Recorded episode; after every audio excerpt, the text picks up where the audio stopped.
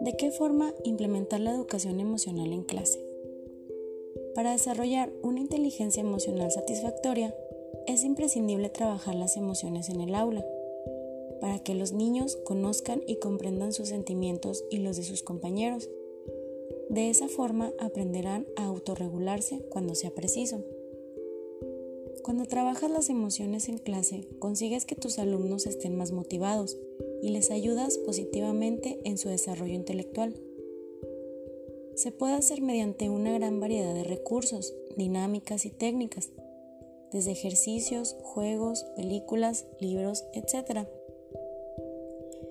Puedes dedicar 10 minutos al día para conversar con tus alumnos, hacer ejercicios puntuales o emprender actividades que puedan llevarse a cabo durante todo el año escolar.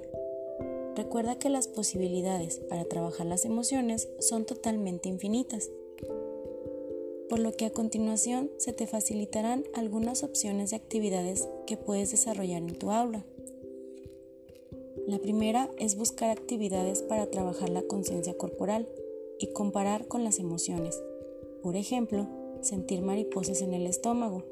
De esta manera, los alumnos tomarán conciencia de la relación que existe entre el cuerpo y las emociones.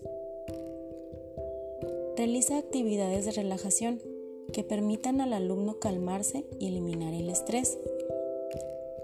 Recuerda poner en práctica ejercicios dirigidos, por ejemplo, saltar para liberarse de las emociones y parar para encontrar el equilibrio.